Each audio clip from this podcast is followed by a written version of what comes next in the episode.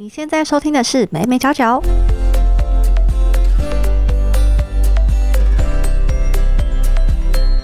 Hello，大家好，这里是美美角角，我是 Hedy。如果你是第一次收听这个节目的话，我们主要是在分享一些媒体还有行销的议题。那今天想跟大家聊的主题是直播。不晓得大家平常有没有在看直播的习惯呢？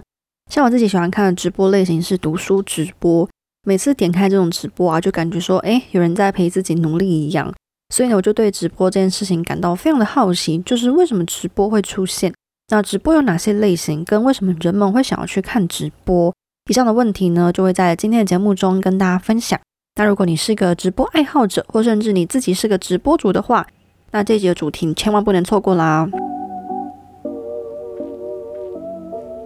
所谓的直播呢，根据学者定义，指的是多位观赏者同时收看一个影音档，并且能够随时随地的观看，还能够与直播主互动。直播结合了即时通讯、线上视讯、网络影音、社群网站等多种科技，相较于过去的电视呢，是一种全新的互动模式以及观看体验。那直播为什么会出现呢？随着网际网络以及行动装置，比如说平板啊、手机等等的普及，各种的社群媒体串流平台不断出现，所以呢，也有越来越多不同的内容，比如说游戏实况直播啊，或者是纯聊天的直播。专门吃东西给你看的吃播等等，那这些内容大部分都是素人制作，相较于电视台所播出的节目更加的亲民，更加的生活化。比如说，我们很难在吃饭时间看到电视台会出现吃播的内容，但是只要打开手机，我们就可以看到各种不同风格的吃播。所以呢，我们可以说，网络行动装置的普及，还有社群媒体的兴起，以及更为亲民或者说接地气这样的一个内容，让不同的直播开始兴盛。那了解直播出现的原因后，我们来看看直播有哪些类型吧。如果说我们是根据谁来制作直播，我们可以分成专业制作的直播以及用户自制的直播。那所谓的专业制作，指的是我们常听到的 PGC（Professionally Generated Content），主要是按照一般录制电视节目的规模去制作，像是我们在 YouTube 上看到的各大电视台新闻直播、体育赛事直播等等。那至于用户自制呢，也就是平常我们听到的 UGC（User Generated Content），也是说平台的使用者可以自行的上传内容，就像是 YouTube 啊、Twitch 上面的各种直播。那比如说常听到的有瓜吉啊、馆长啊、国栋等等。不过我觉得其实这定义也越来越模糊了。比如说知名的网络节目木曜四超玩，它背后的是麦卡贝电视台，那他们同样也是网络起家。我们当然可以把它视作成是用户自制的部分，但是随着他们频道的发展呢，目前的规模其实已经是专业的电视台了，并不是一般的使用者可以做出来的规模。也就是说，在直播者越来越专业的情况下，这样的定义呢，就像我刚刚说的，会越来越模糊，因为有可能素人做着做着，他也可以开始成立自己的团队，然后逐渐向我们刚刚说的专业制作部分靠拢。那如果我们以节目类型来看的话呢，目前新生的直播内容有以下几种。第一种呢是综艺娱乐，比如说常见的唱歌啊、跳舞啊，或是聊天直播，像是 Instagram 或是 YouTube 都有这样的内容，就是呃直播主会上来跟粉丝聊聊天，也就是我们所说的聊天台。那第二个呢是新闻直播，就像刚提到的各大电视台的新闻直播，比如说大家会去 YouTube 上面找东森新闻直播、TVBS 新闻直播等等。第三种呢是贩售商品，它主要是以贩售商品为主要的目的，比如说像很多的网拍服饰店，他们就会直播，然后穿这个品牌的衣服给大家看，或者是像最近很红卖海鲜的丢丢妹，也同样属于贩售商品直播的部分。第四个呢是游戏实况，这个大家应该非常熟悉。游戏实况呢就是专门以玩游戏给大家看的一种类型，比如说刚提到的果冻啊，或者是桶神等等。那第五个呢是吃播，这类的直播主会吃超多的美食，看着就非常的疗愈。但它不像一般以呃教导料理怎么做为主，它更强调的是陪伴独自吃饭的人们。然后还有最后一个呢就是黑迪刚讲到的，就是我非常喜欢看的读书直播。那大家平常都看哪些直播呢？可以留言和我们分享哦。那在我们思考看看，说，诶，为什么现在这个时代下这么多人喜欢看直播？总结来说，我们可以归类为两大原因。第一个呢是疏离社会下的陪伴，第二个呢是了解新资讯。在陪伴的部分呢，可以说是大众社会下的一个拟社会互动。那什么是大众社会？什么又是拟社会互动呢？所谓大众社会，它其中一个特点便是彼此疏离、少有互动以及相对集中的媒介，就像是我们现在大部分的人都用 Instagram 啊、YouTube 啊、Facebook 等等。那其实我们现在正在处于一个大众社会当中，不像过去是每个村庄的人都相互熟悉、相互熟络。现在的我们更倾向窝在自己的空间，甚至我们可能租房子租了一整年，然后跟对面的邻居都不太熟悉。整个社会呢，相较于过去是更为冷漠的。但由于手机、电脑的普及及各式各样的社群媒体，在这样一个相对疏离的社会环境下，人们呢从和直播主的拟社会互动当中找到了一种心灵慰藉。那什么是拟社会互动呢？拟社会互动指的是媒体人物透过大众媒体以单向传播的方式向观众传递讯息，也就是说，他是单方面跟你讲述，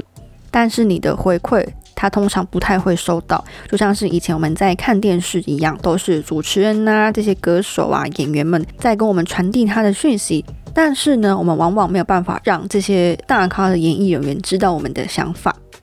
那其实这个概念一开始是在描述电视节目，它只是说，诶，观众跟电视节目的人物产生一种模拟对话的互动，就是好像你每天打开这个电视，透过每期的节目呢，去了解这个主持人、这个歌手、这个演员。那在反复接触之后呢，观众会对媒体人物形成一种比较持久且积极，但是是单向的亲密关系，就很像是之前的《康熙来了》，大家都会很希望说，诶，每个礼拜晚上十点都一定要坐在电视机前面看蔡康永跟小 S。虽然说蔡康永跟小 S 并不认识我们，但是呢，我们自己观众已经对他们产生一种心灵上的依赖了。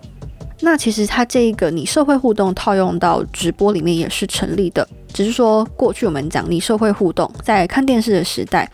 我们的想法没有办法被电视上的人知道，但是在直播呢，我们有留言，我们有抖内，我们有各种各式各样的方式可以跟这个直播主对话，所以可以说呢，在这样一个疏离的社会背景下，直播所提供的你社会互动，也就是直播的陪伴功能。可以让使用者们找到慰藉，找到一种生活中的小确幸，就像是我们刚提到的吃播，它确实陪伴了许多只能一个人吃饭的人们，或者是读书直播，这些都能够带给观看者一种心灵上的慰藉。那我们刚刚说的第一个，大家为什么会想看直播的原因，是因为整个社会非常的疏离，所以人们需要陪伴。那第二种呢，是希望能够了解新资讯。这边想跟大家分享一个理论，我觉得很有趣，它叫做科技接受模式。这个理论主要是在讲说，当某项技术啊，或者是服务，或者是产品出现时，如果这个东西本身对我们是有用的，比如说可以提升工作表现啊，或者是个人的知识等，那同时这个东西又不是很麻烦，可以很快上手，那我们使用者接受这项服务或者是产品的意愿就会提高。那直播呢，正提供了这样一个了解资讯的管道，比如说我们刚刚提到新闻直播，或者是商品贩售直播。对于使用者、消费者来说，他只是想要知道说，诶，现在发生的实事。那新闻直播对他来说正好提供这样的一个管道。新闻直播呢，就提供了它的有用性。那同时呢，看新闻直播又只要打开串流平台就可以直接观看，这也增加了这个服务的易用性。又或者是说，我想在网络上买一件衣服，但是我又不知道实际的材质跟穿起来是什么样子。那这个网拍的直播就刚好提供了我想要了解的资讯，同时呢，它操作也很简单，我就是只要打开店家的直播就可以了解衣服的状况，所以同时具备有用跟易用，就是为什么使用者会选择这项服务。也就是说，直播在提供资讯的前提下，它又能够非常的好操作，所以这也是为什么直播会越来越兴盛的其中一个原因。甚至直播所带来的有趣性以及娱乐性，也是人们观看直播时的主因。那这个其实也可以归类在我们刚刚讲第一个原因——陪伴之下。像比如说，很多人喜欢看游戏实况，除了说想了解游戏怎么玩这样的一个资讯之外，更重要的是他受到直播主的魅力所吸引，让他每个礼拜都想要看这位实况主的直播。所以说，其实一个好的直播，它可能同时兼具以上的两种原因，包含陪伴以及了解新资讯。那大家平常看直播的原因又是什么呢？都欢迎留言和我分享哦。最后呢，小小的总结一下，我们今天一起了解什么是直播。那我们了解到说，直播的分类，如果说依制作者来分，可以分成专业制作跟用户制作；如果依节目类型来分，可以分成聊天啊、新闻啊、游戏啊等等。那直播兴盛的原因，主要是源自于行动装置的普及，还有社群平台的兴起。而且呢，相较于电视台来说，直播的节目种类更加多元，更加的亲民，让使用者多了一种选择。那为什么人们喜欢观看直播呢？主要是分为疏离社会下的一种陪伴，或者是了解新资讯的一种管道。那以上就是今天的分享啦。如果你喜欢今天的内容，可以帮我订阅，就不会错过最新的一集。也欢迎帮我评分，或者是留言告诉我你的想法。另外呢，也别忘记追踪我的 IG，我的 IG 是 Media Corner，字尾是重复的两个 R，会在下面放上连接。今天谢谢大家的收听，那我们就下个礼拜二美新闻见啦，拜拜。